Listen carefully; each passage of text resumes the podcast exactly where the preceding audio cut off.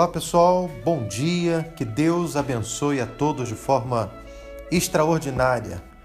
Eu gostaria de compartilhar o que está escrito no livro de Salmos, no capítulo 127, a partir do versículo 1 e 2, que as Escrituras narram assim: Se o Senhor não edificar a casa, em vão trabalham os que a edificam.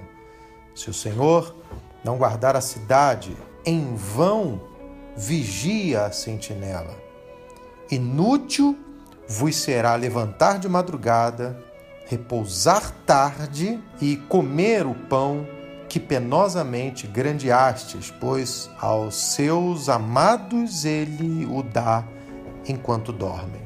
Sabe, é importante que a gente tenha no nosso coração a certeza de que, não obstante tenhamos que ter cautela em guardar a nossa casa, a nossa cidade, a nossa família, as coisas que estão à nossa volta e bem como a importância de que devemos trabalhar com afinco, dedicarmos de forma intensa aos nossos propósitos profissionais, aos estudos, enfim. Isto tudo faz parte de um compromisso, de uma responsabilidade que, enquanto homem e mulheres de Deus, nós temos que assumir.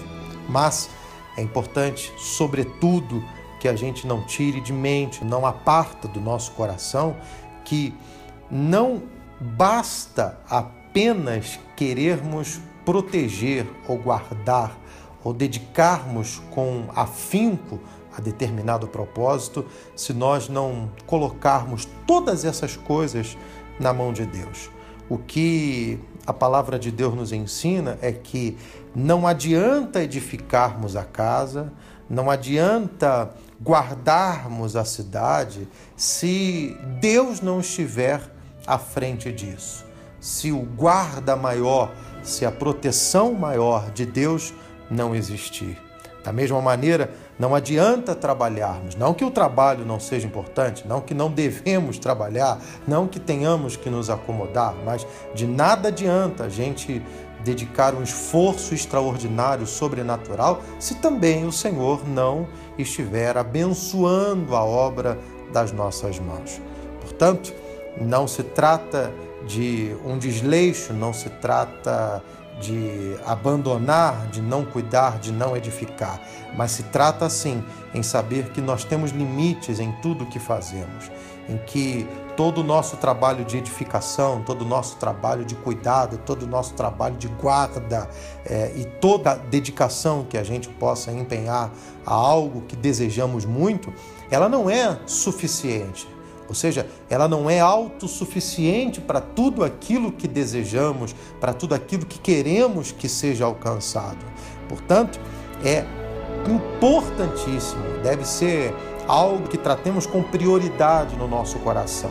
Que Deus esteja à frente de tudo quanto temos desejado, de todos os projetos que temos construído, de tudo aquilo que queremos guardar com cuidado, de maneira que nosso passo maior deve ser pedir a Deus sempre que Ele guarde a nossa casa, que Ele coloque anjos ao nosso redor, ao redor da nossa família, ao redor dos nossos projetos, que Deus abençoe sempre o trabalho das nossas mãos, que nos dê sabedoria, que nos dê entendimento, para que o nosso trabalho não seja vão, para que não dediquemos esforços que sejam lançados ao vento.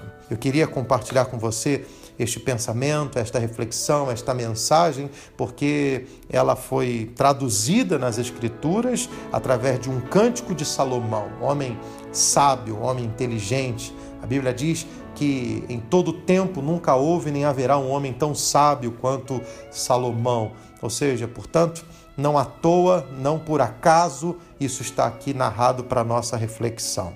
Coloque na mão de Deus a sua vida, coloque nas mãos de Deus os seus planos, coloque nas mãos de Deus os seus sonhos, a sua casa. Claro, não deixe de ter cautela, não deixe de agir, não deixe de ter dedicação ao seu trabalho. Todavia, coloque nas mãos de Deus, porque se tudo que nós fizermos não tiver a bênção ou a mão de Deus, nada disso certamente adiantará. Ou seja, Não guardaremos a altura daquilo que gostaríamos de guardar. Não protegeremos a altura daquilo que gostaríamos que houvesse proteção. Não alcançaremos, através do nosso trabalho, tudo aquilo que construímos em nossos sonhos. Portanto, meu irmão, que Deus abençoe a sua vida e esteja à frente de tudo aquilo que você tem procurado construir na sua vida uma semana extraordinária, um dia extraordinário para você. Que Deus abençoe